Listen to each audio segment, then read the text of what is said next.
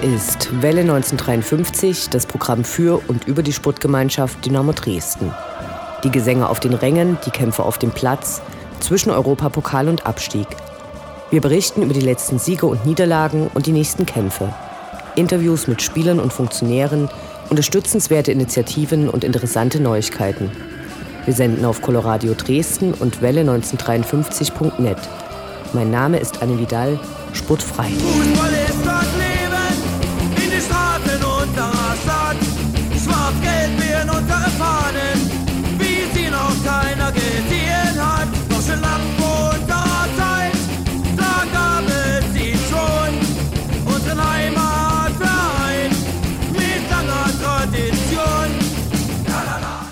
Die letzten beiden Wochen waren definitiv abseits des Rasens ereignisreicher als auf diesem.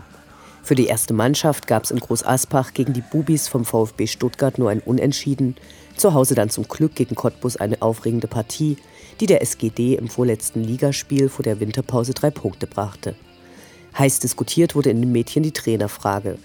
Heiß gelaufen ist auch der DFB, der wieder mal ein Geisterspiel verhängte. Dazu gibt es eine ausführliche Bewertung von Welle 1953. Wir freuen uns über einen Stadtratsbeschluss, der die Zuschüsse für die Stadionmiete bis 2019 sichern wird. Außerdem einen Ausblick auf die letzten beiden Spiele des Jahres und Meldungen aus dem SGD-Universum. Das alles jetzt bei der 11. Ausgabe von Welle 1953. Sportfrei.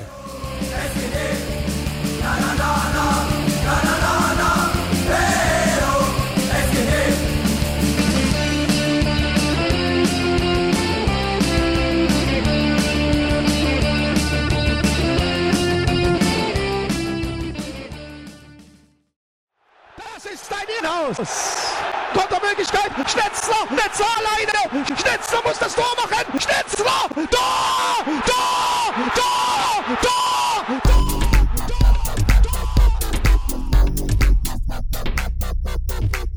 Der Blick zurück. Was ist passiert? Was war großartig? Was hätte nicht geschehen dürfen? Infos zu den absolvierten Liga- und Pokalspielen.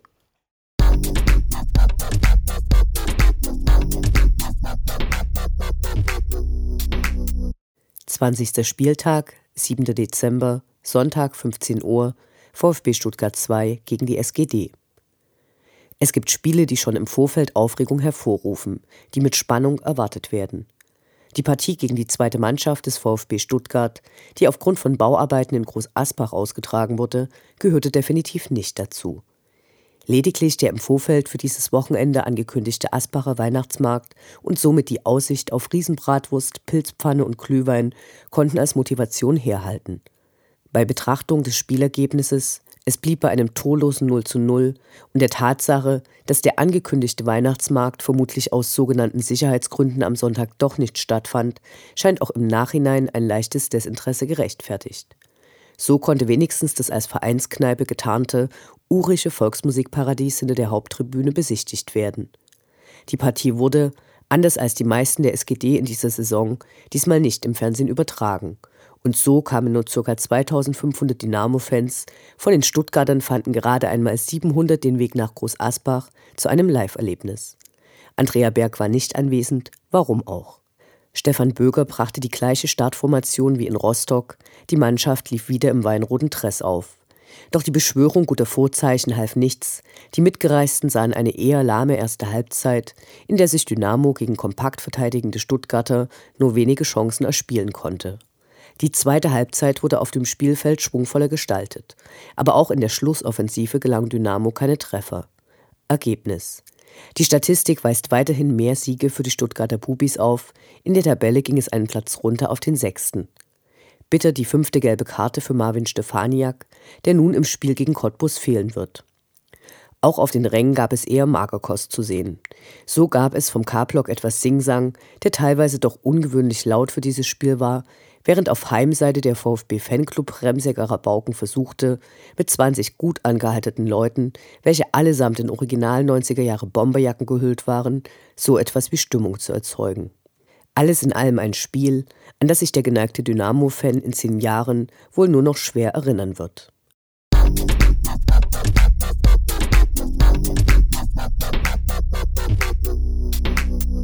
21. Spieltag, 13. Dezember, Samstag 14 Uhr, SGD gegen FC Energie Cottbus.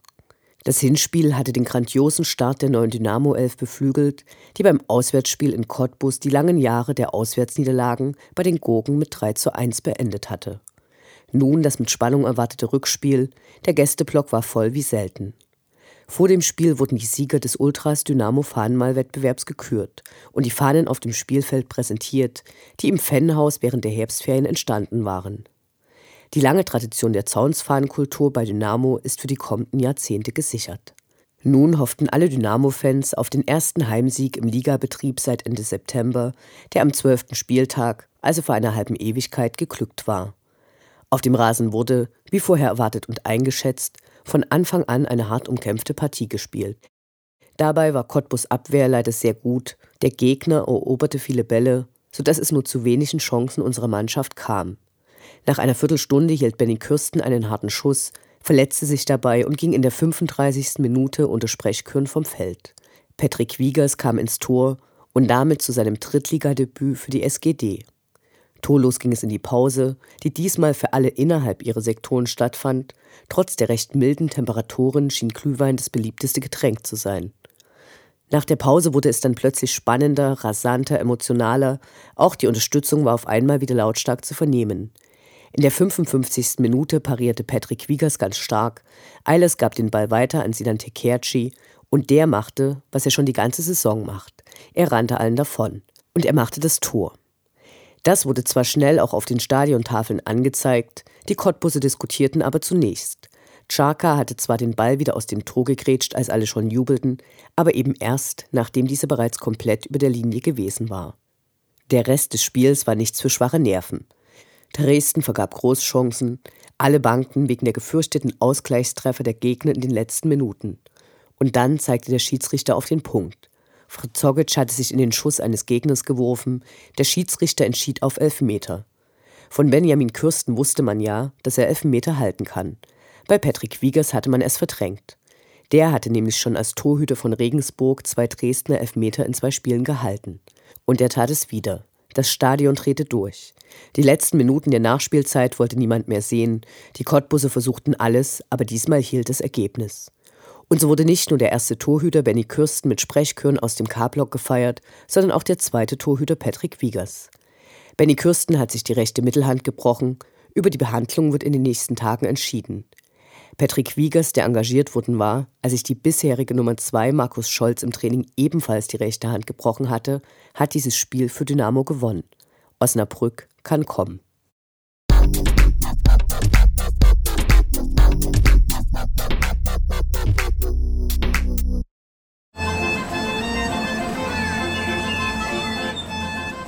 Die Fans bleiben Dynamo treu. Doch die im Trikot kommen und gehen und die in den Anzügen sowieso. Wir schauen zu, wie sich das Personalkarussell bei der SGD munter dreht.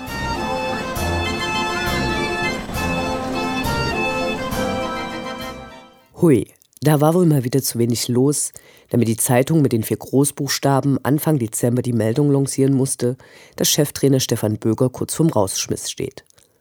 Normalerweise wäre uns allen ziemlich egal, was in diesem Blatt veröffentlicht wird, zumal die Meldung mit Verwässerungen wie Gerüchte und angeblich gespickt war.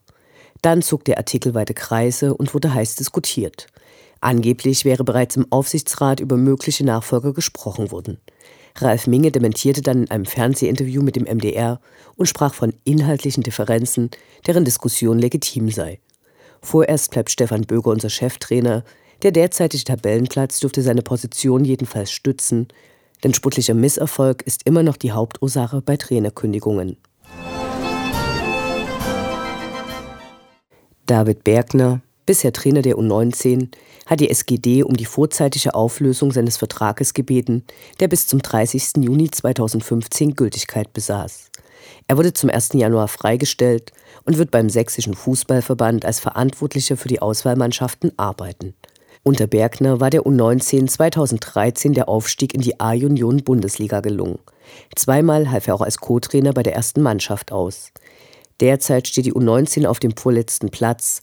Der Klassenerhalt war das vor der Saison ausgegebene Ziel. Ein neuer Trainer für die U19 wurde noch nicht bekannt gegeben.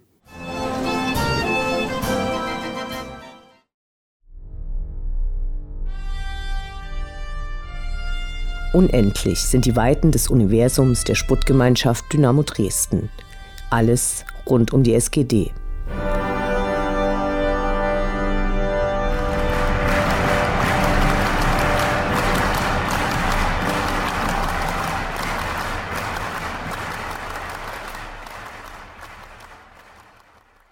Die SGD kann einen neuen Rekrut für den Verkauf von Halbjahreskarten vermelden, die für die kommenden Heimspiele der laufenden Saison gelten.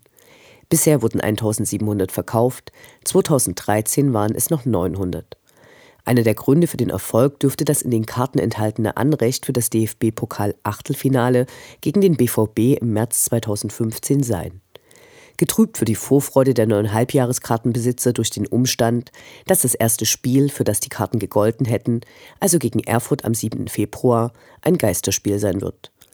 Für Fans der SGD die weder Karteninhaber noch Mitglieder mit Vorkaufsrecht sind, dürfte es nun prinzipiell noch schwieriger werden, Tageskarten zu ergattern. Sind doch nun bereits knapp 12.000 Plätze zu jedem Spiel belegt.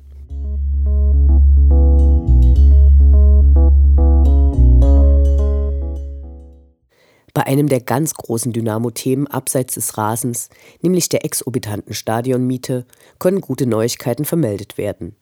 Am 11. Dezember wurde im Stadtrat der jährliche Zuschuss der Stadt an die Stadion Dresden Projektgesellschaft MBH mit Beginn der Spielzeit 2015-16 um 1,5 Millionen Euro zusätzlich zu den im Konzessionsvertrag geregelten Zuschüssen erhöht. Die jährliche Stadionmiete der SGD dafür in gleicher Höhe reduziert. Gesichert sind die dafür notwendigen Mittel bis 2019. Die Regelung gilt für die zweite und dritte Liga. Dies bedeutet zum einen steigt der Beitrag der Stadt zur Stadionmiete. Bisher waren es 1,3 Millionen für die dritte Liga und 750.000 für die zweite Liga. Gleichzeitig muss nicht mehr die jährliche Zitterpartie um die Zuschüsse durchgestanden und Aufwand betrieben werden, zumindest nicht bis 2019. Der Beschluss wurde mit den Stimmen von den Linken, Grünen und der SPD beschlossen. Die FDP die sich noch im Wahlkampf gegen höhere Mieten für Sputtvereine ausgesprochen hatte, beugte sich dem Fraktionszwang und stimmte mit CDU, AfD und den Freien Bürgern dagegen.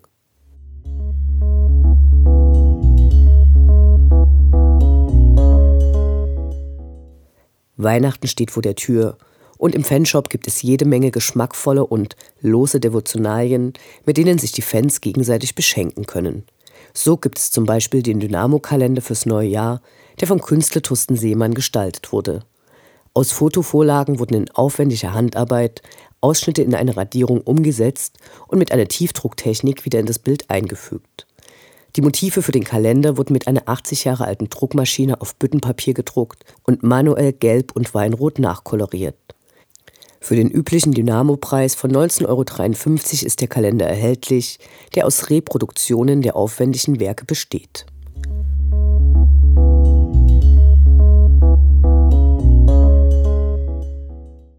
Für den Dynamo-Nachwuchs, der selbst künstlerisch tätig werden wollte, gab es bereits gestern einen Stencil-Workshop, der durch das Fanprojekt organisiert worden war.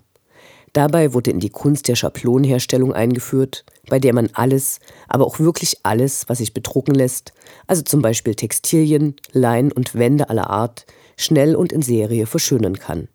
Bei der Schablonenherstellung handelt es sich um eine jahrhundertealte Technik für die Erstellung von Motiven.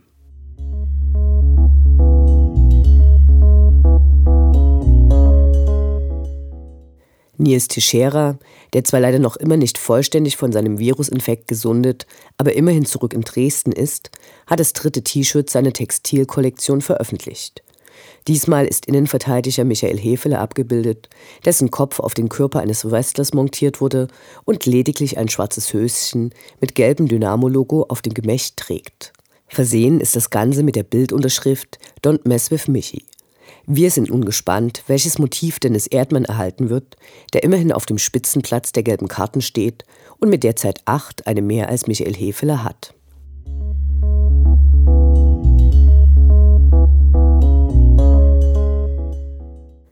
Der Abstieg in die dritte Liga zwang Dynamo auch zu Entlassungen.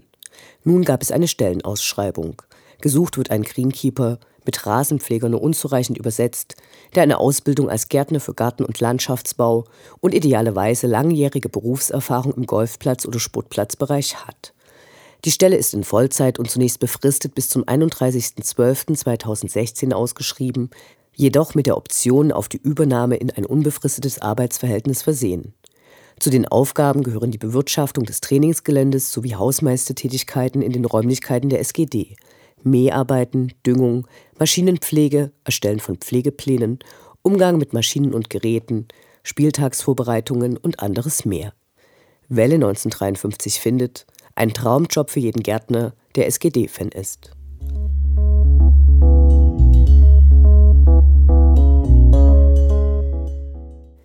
Am 12. Dezember gab es für viele Dynamo-Fans einen bösen Schock. Das Dynamo-Fan-Forum, kurz DFF, war mit dem kurzen Verweis auf rechtliche Probleme geschlossen worden. Seit mehr als zehn Jahren war dort mit über 560.000 Beiträgen ein einzigartiger Wissensschatz über Dynamo aufgebaut worden, mit Informationen zu allen Aspekten der SGD, zum Kader, den Spielen, zu Fußball allgemein. Es wurden hitzige Debatten geführt, wilde Vermutungen und Thesen aufgestellt, aber auch abseits von Dynamo über alles Mögliche geschrieben und sich munter angepflaumt. Nun kann niemand mehr ohne aufwendige Recherchen erfahren, wie sich in diversen Regionen, die von Dynamo-Fans bewohnt werden, das Wetter mittel- und langfristig entwickeln wird. Mehr als bitter. Durch ordentlichen Zuspruch der bisherigen Nutzer haben sich die Forenbetreiber nun entschlossen, ein neues DFF aufzubauen, welches auch rechtlich abgesichert sein soll. Damit die Betreiber nicht auf den bereits entstandenen Kosten des Rechtsstreits sitzen bleiben und eine vernünftige technische Infrastruktur bereitstellen können, wurde Geld gesammelt. Dynamo-typisch war die vorgegebene Marke innerhalb von drei Tagen geknackt.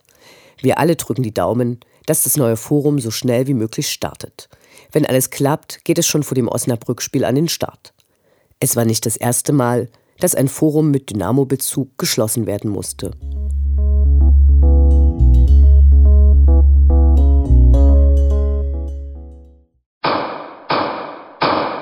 Verbrechen und Strafe. In dieser unbeliebtesten aller Rubriken, die hoffentlich nicht oft gesendet werden wird, geht es um neue Strafen, verhängt gegen die SGD.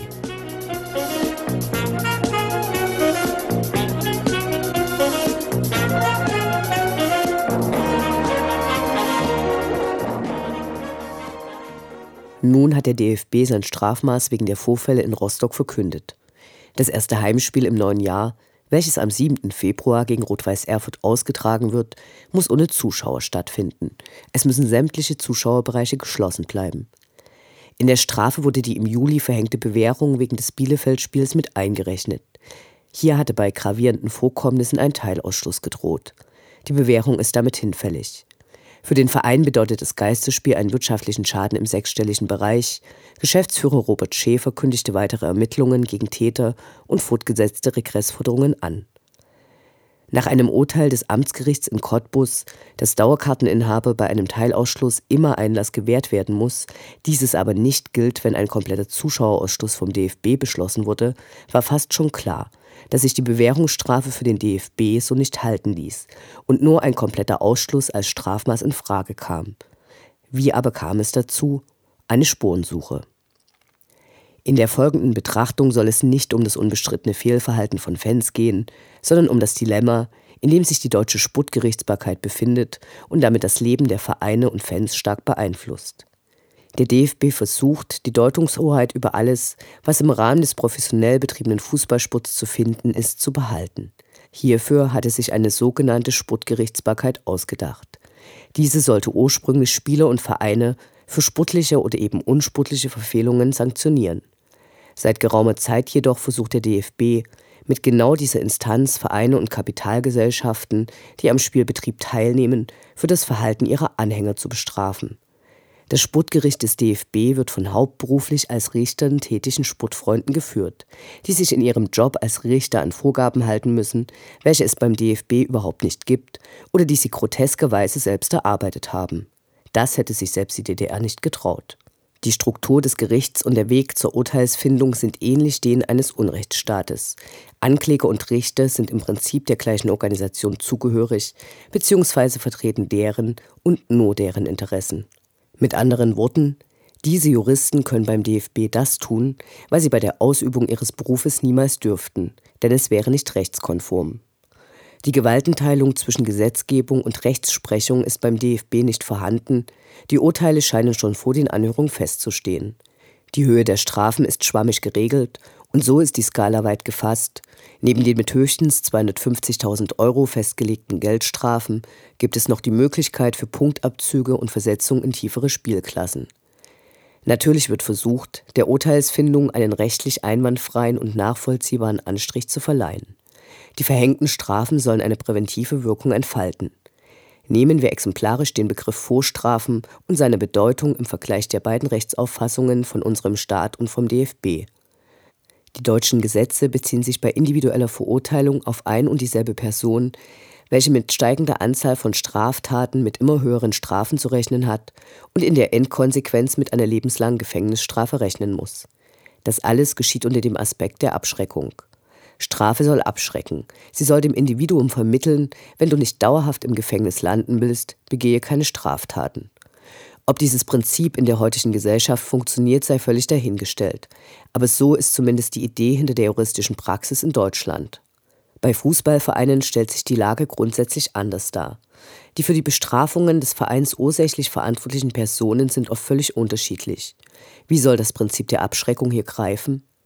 Die durchschnittliche Verweildauer aktiver Fans in einer Fanszene liegt bei wenigen Jahren. Extrem viele Zuschauer von Fußballspielen sehen sich nur gelegentlich ein Spiel an. Ein großer Teil der Fans besucht Spiele in wechselnder Begleitung und folgt dem Geschehen von unterschiedlichen Plätzen im Stadion. Es wird sicherlich nur wenige Radaubrüder vom Spiel gegen Roter Stern Belgrad geben, die überhaupt noch in der Dynamo-Fanszene unterwegs sind. Aber die werden sich nicht mehr an Ausschreitungen beteiligen. Selbst die Randale-Spiele Anfang der 2000er Jahre gegen Lok, den DSC und Magdeburg oder diverse Pyro-Orgien dieser Zeit sind den meisten Fans nur vom Hörensagen bekannt. Diese Spiele allerdings begründeten den Ruf von Dynamo, der sich heute noch bei Bestrafungen auswirkt und im Gedächtnis der urteilenden Richter mitschwingt. DFB-Präsident Niersbach war damals beim Spiel gegen Roter Stern Belgrad im Stadion und dieses Erlebnis hat sich bei ihm im Zusammenhang mit Dynamo Dresden eingebrannt. Im schlimmsten Fall kennt er sowas als Augenzeuge nur aus Dresden und verortet hier im tiefen Osten die Brutstätte deutscher Fußballgewalt. Im Januar dieses Jahres gab der DFB ein Neun-Punkte-Papier zur Verfolgung und Ahndung von Zuschauerfehlverhalten heraus. Grob zusammengefasst sollen sich Vereine stärker bei der Identifizierung von Tätern engagieren und damit vor höheren Strafen bewahrt werden. Unter Punkt 9 werden extra noch Teil- und Vollausschlüsse als letztendliche Höchststrafe erwähnt, der das bei Dynamo auch schon angewandte Prinzip der Bewährungsstrafe vorgeschaltet werden kann. Auch die sogenannten regeltreuen Fans werden erwähnt, denn auch sie können mithelfen, Strafen, die ja auch sie betreffen könnten, zu vermeiden.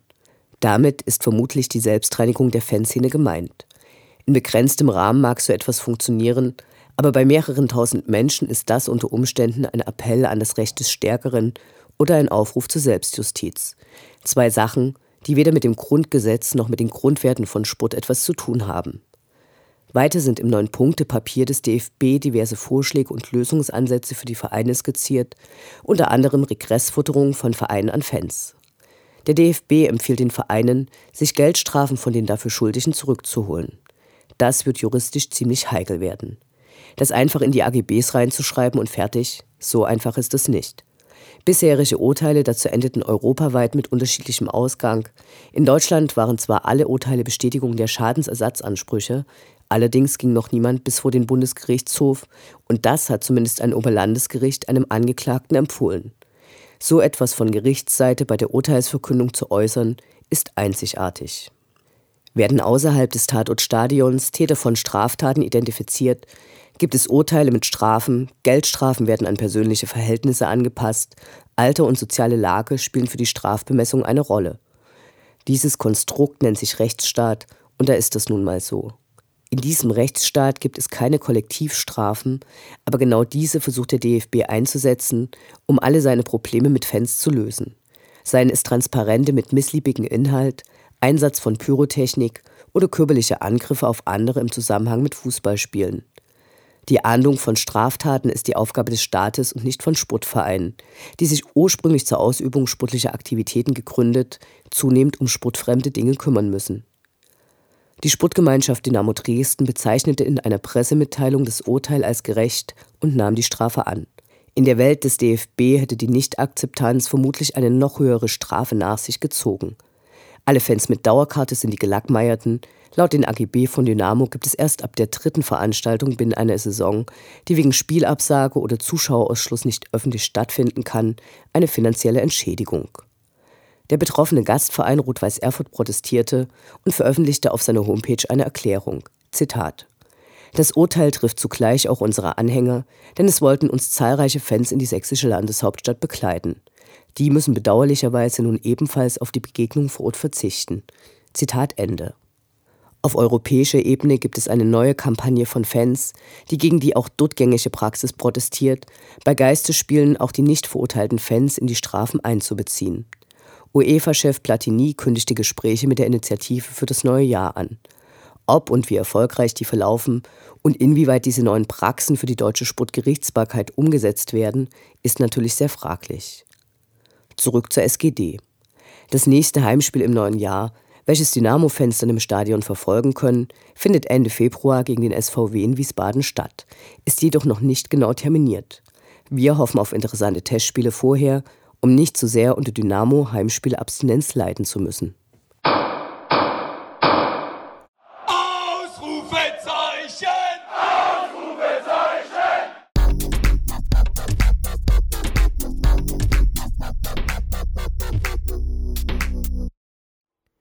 Der Blick nach vorn. Die nächsten Spiele, die nächsten Termine. Hoffnung und Zuversicht. Niederlage oder Ufter.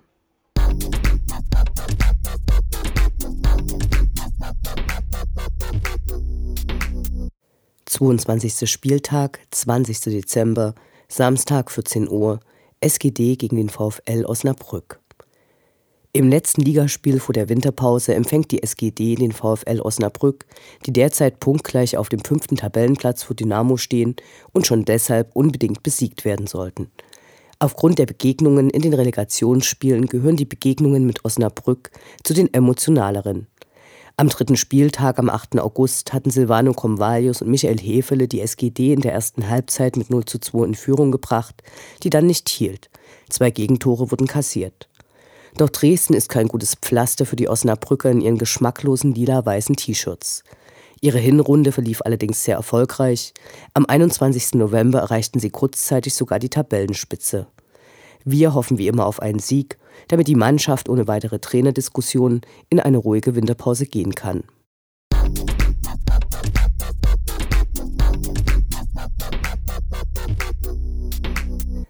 »21. Dezember, Sonntag, Feldschlösschen Super Regio Cup in Riesa.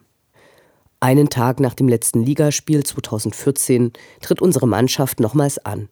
Und zwar beim Super Regio Cup in Riesa um an der offiziellen Hallenmeisterschaft des Nordostdeutschen Fußballverbandes teilzunehmen. Das ist nicht für alle Fans interessant und die Stimmung in der Halle wird definitiv eine andere als im Stadion. Allerdings ist es eine gute Gelegenheit, dem Weihnachtstrubel noch ein bisschen fernzubleiben. Zum anderen könnte es interessante Begegnungen geben. In Gruppe A tritt die SGD zunächst gegen FC Karl Zeiss Jena und BSG Stahl Riesa an. In Gruppe B treffen FSV Zwickau, VfB Auerbach und Halscher FC aufeinander. Gespielt werden jeweils zweimal zehn Minuten, da können die Spieler vor der Winterpause nochmal alles raushauen. Das Spiel um den dritten Platz und das Finale wird dann über zweimal zwölf Minuten ausgetragen. Und dann ist das Jahr vorbei.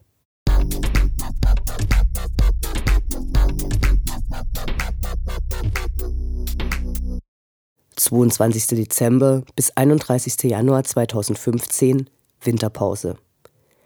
In der Winterpause werden wir, abseits von Testspielen, unsere erste Mannschaft nicht auf dem Rasen sehen können.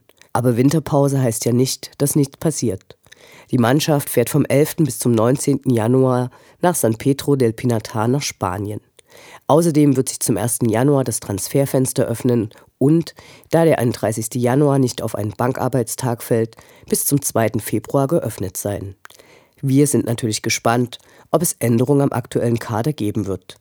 Welle 1953 wird sich eine kurze Pause gönnen und sendet wieder am 15. Januar. Sportfrei.